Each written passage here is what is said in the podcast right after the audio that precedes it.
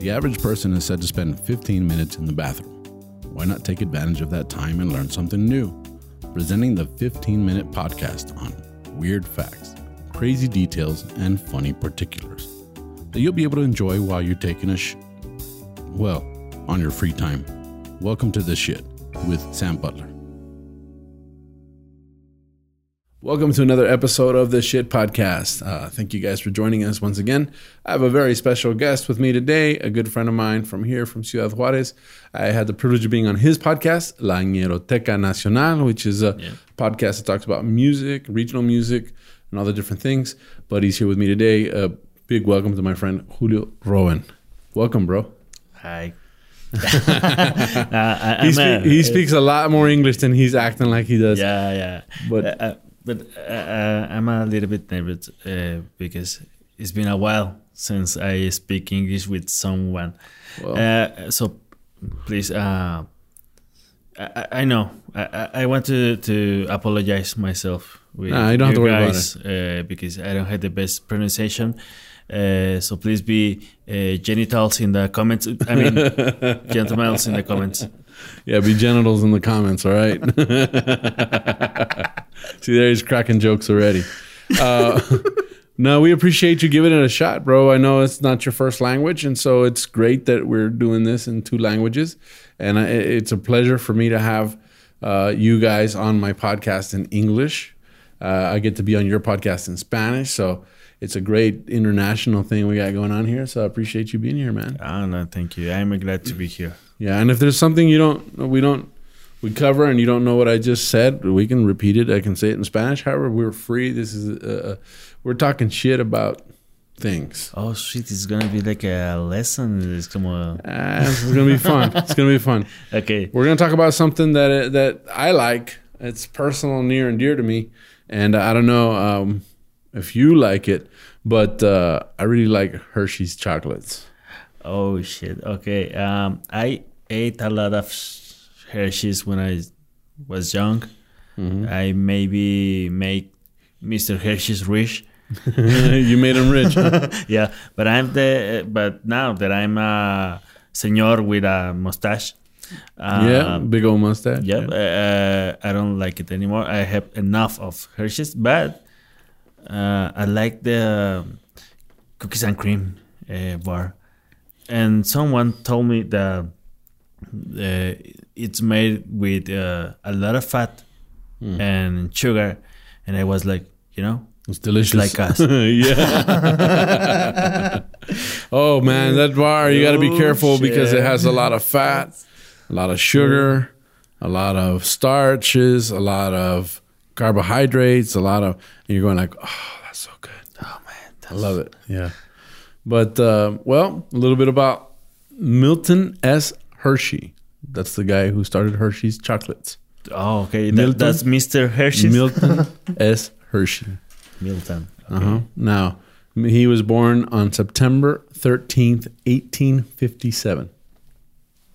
Okay. Okay. okay. Well, yeah, a a long while. time ago. It's been a yeah. while, yeah. Oh, yeah, over 100 years. Um, we're almost on, I guess we're almost to 200 years. you know? what are we, 30 years away? Like 170 years. But um, he died October 13th, 1945, at age 88 in Hershey, Pennsylvania. Wait, he he he had his own town? He did. Oh shit. Yeah. Okay, I, That's what we're going to talk about a little bit. uh, you know? okay, okay. He's actually a pretty remarkable guy. I mean, there's a reason why this was a you know a billion dollar empire, the the Char- the Hershey empire. He actually he uh, he he only went to school till like fourth grade. what the fuck? Yeah, and he got out of school in fourth grade. That's all. Uh, the Hershey family moved around a lot. He was a Mennonite. Um, it says here, as a kid, they always changed schools. After Hershey finished fourth grade, his parents decided it was time for the young man to learn a trade, and he began an apprenticeship uh, as a printer, but hated it. And in 1872, he began working for a confectioner in Lancaster, Pennsylvania. Now, confectioner was a guy that made candies. Oh, okay, okay, okay. He he had uh, I mean, he had a lot of uh, experience with with the candies and, and sugar and all that. yeah, well, he Oh, started. He started. Uh, it says that he loved caramel. That was the first thing, caramelos. Uh huh. Yeah, yeah. That's what he first loved, caramel. And uh, he tried to start a caramel business, but it didn't work. And said he he he tried and failed. Um, maybe it was. Maybe it was a a hard job. yeah, he let's see. In 1876, Milton Hershey went to Philadelphia and used what he learned as a confectioner apprentice to start his first business, Crystal A Caramels. When his venture failed, Hershey found another apprenticeship in Denver. After regrouping out west, he started a second company in New York City, which also failed. Hershey then returned home and turned his third venture, Lancaster Caramel Company, into a global juggernaut with over 1,400 employees. oh shit! Okay, that, that that's really nice. Okay. He became interested in chocolate after the 1893 World's Fair. Right? That happened in Chicago. Oh, okay, okay, okay, okay. Right? So this, this guy is is like a chocolate superhero. a- yeah, yeah. He, he was 17 years old when he opened his first company. Seventeen. 17. And then in 1893, he went to the World Columbian Exposition in Chicago and he saw the display of German chocolate production and he bought the machinery. And um, the next year, he opened the Hershey Chocolate Company back in Lancaster. Okay, this is the real Willy Wonka. Yeah, the real Willy Wonka, yeah. the new venture was such a success that in 1900, 1900, right, a few years later, he sold his caramel company for 1 million to devote himself to chocolate. So in 1900, he made a million dollars off of his caramel okay, that's, company. that's a lot of money because a lot of money.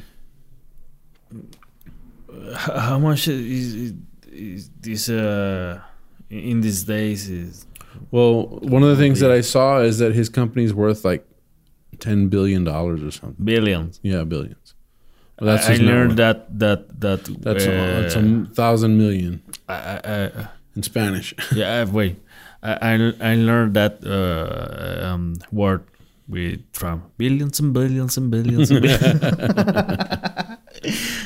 Okay, so now he bought a he bought a town, um, and I'm looking for the name right here. I think it's Derry, Derry, D E R R Y, Pennsylvania, and um, he renamed it Hershey, Pennsylvania. But he bought the town.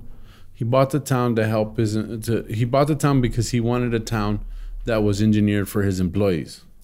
oh, okay, okay, le- uh, okay, yeah, yeah. Uh, it, it, okay, sorry, Borre. uh, it- it's it's like an um, this beer, Carta Blanca. Uh-huh. He bought a um, a lot of uh, space and made a lot of uh, houses for his employers, Mm-hmm. and th- then the, the Infonavit comes Yeah. because they, they like what Carta Blanca was doing. Oh, I see. Yeah, I mean, So they did low income housing based on what Yep. Carta Blanca did for their employees. uh huh. Well, see, back in the back in the United States, it wasn't uncommon for you to uh, work in a company, and then they sometimes they wouldn't even pay you in money. They'd pay you with rings, brass rings, and then those rings would you'd go to the store that the company owned, and you would trade for goods. Oh, okay, like Right. like uh, Sonny the head. Yeah. so they would they would give you with it, you would go to the company. There's actually songs that talk about the company store where you would buy stuff from your own boss. He, is, is that was legal? Yeah.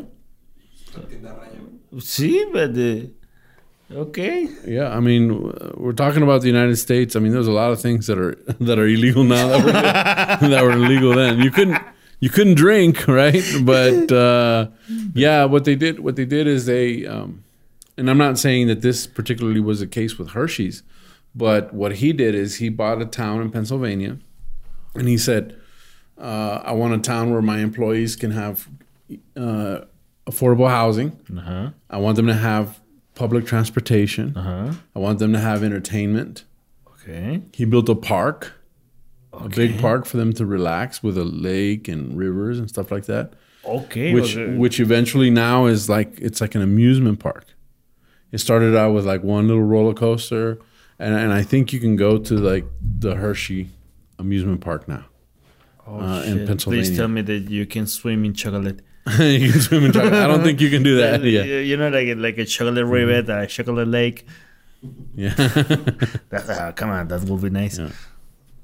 Um, he wasn't afraid of his competition. He just worked on new products. They have a lab where they test new products. It's like super top secret. That, that sounds You know. like a, the best job in The best job in the in world. the world. yeah, test it. But you don't like chocolate. No, because I'm a lactose intolerance. No. Uh, lactose intolerant, so I, I only can eat uh, chocolate in the bedroom. So yeah. that's Ugh. that's kind of yeah yeah. Uh, That's a little too, too no much. recomiendo. Um, in 1907, the Hershey's Kisses came out. hmm They used to have to wrap them by hand. Um, it's like still the most popular candy Oh to this shit! By day. hand, E- even now. Yeah, the machines that no no the Ah, machines okay. that wrap the individual bell-shaped chocolates in foil with their signature plumes weren't developed until 1921, 14 years after they were introduced. Ah. Yeah. Okay, that that makes sense. Yeah, so uh, we'll go back to the housing. As a successful business owner with lots of workers, Milton Hershey believed that in order for his company to thrive, his employees had to be happy. He designed and built a model town to be a community with brick houses and lawns. He also established what is now Hershey Park so that the families would have a place for recreation. Ah, so sweet. Yeah. Uh-uh. One of the, you know, Yeah. Uh, are you familiar with Mr. Goodbar? No. Uh, It's a yellow bar that Hershey's comes out with and has peanuts in it, oh, okay. Yeah. right? That that's like that was like my dad's favorite chocolate bar at one time. I didn't I didn't really care for it. I think it was a little too much for me. But uh, Milton Hershey had a hard time hearing, and one of his employees uh, he asked what he thought the the bar should be called, and and um, the employee said, "Well, that was a pretty good bar," and he heard Mister Goodbar, and then he liked the name and he kept it. You know,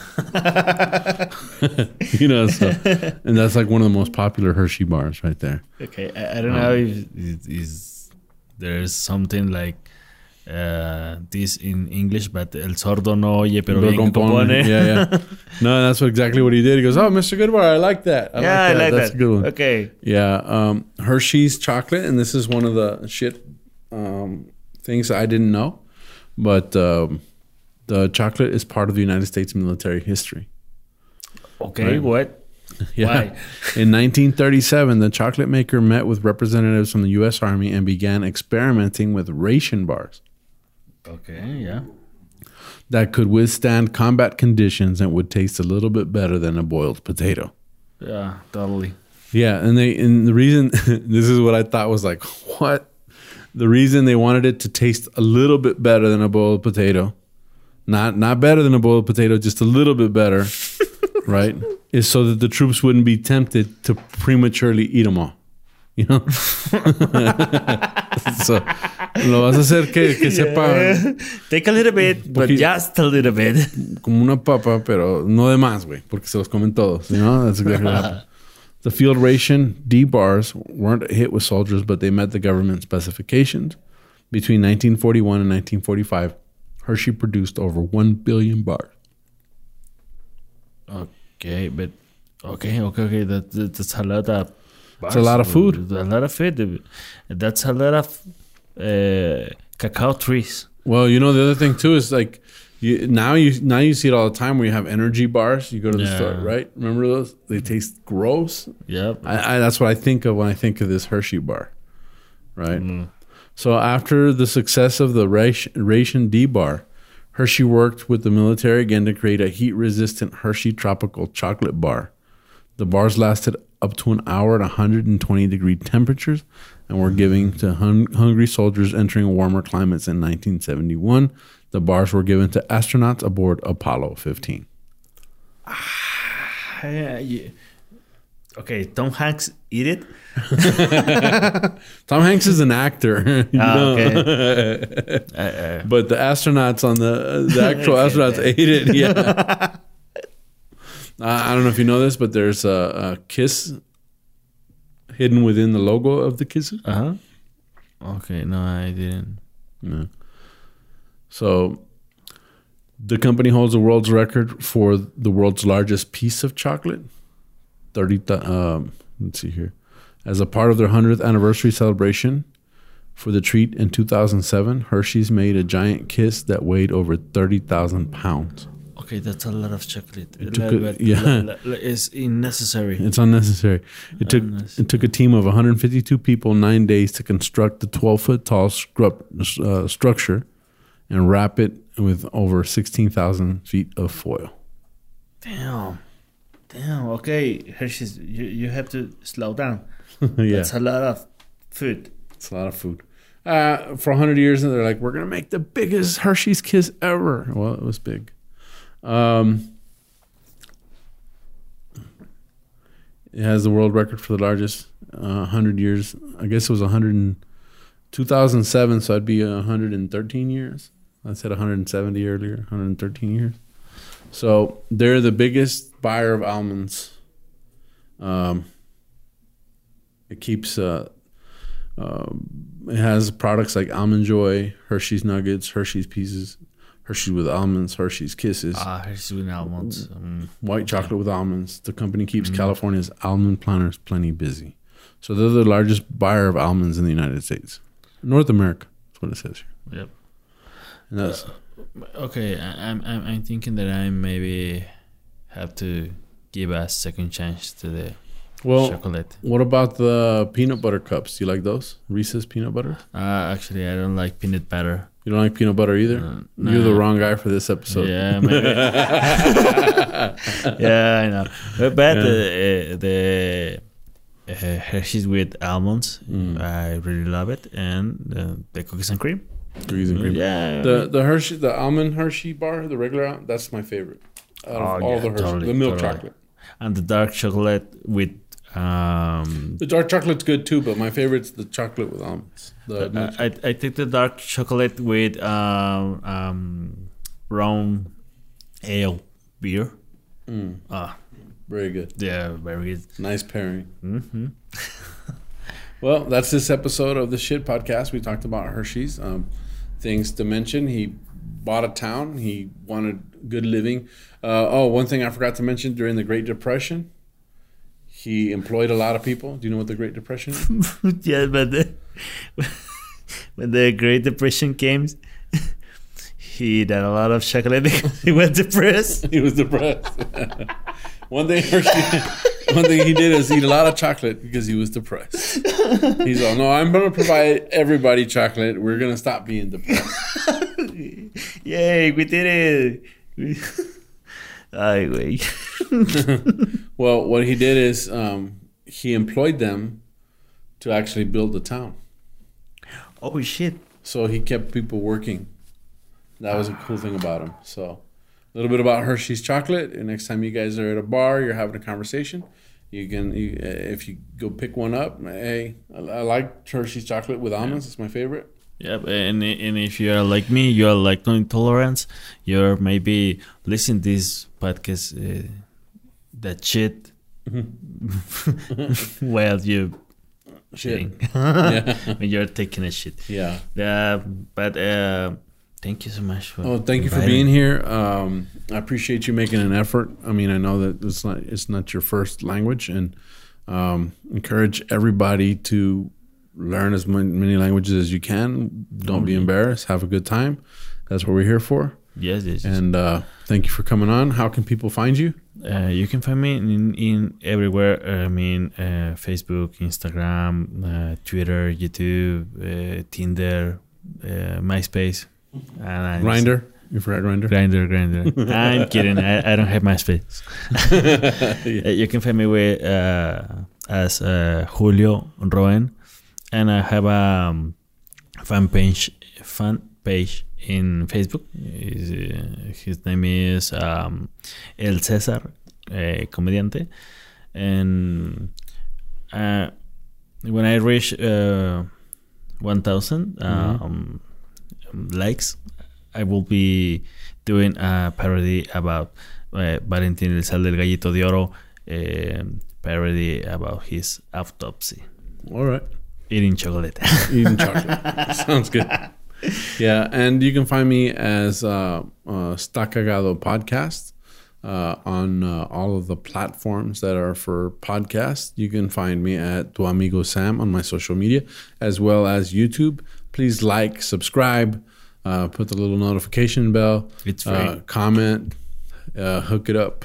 But with that being said, thank you for joining me on this episode of the shit, and thank you for being here. No, you guys uh, are great. Uh, have a good night or morning. I don't know. I don't know. I don't know when you're watching this. Yeah. Have a good, Have a good one. good one. Yeah, whatever. Eat some chocolate.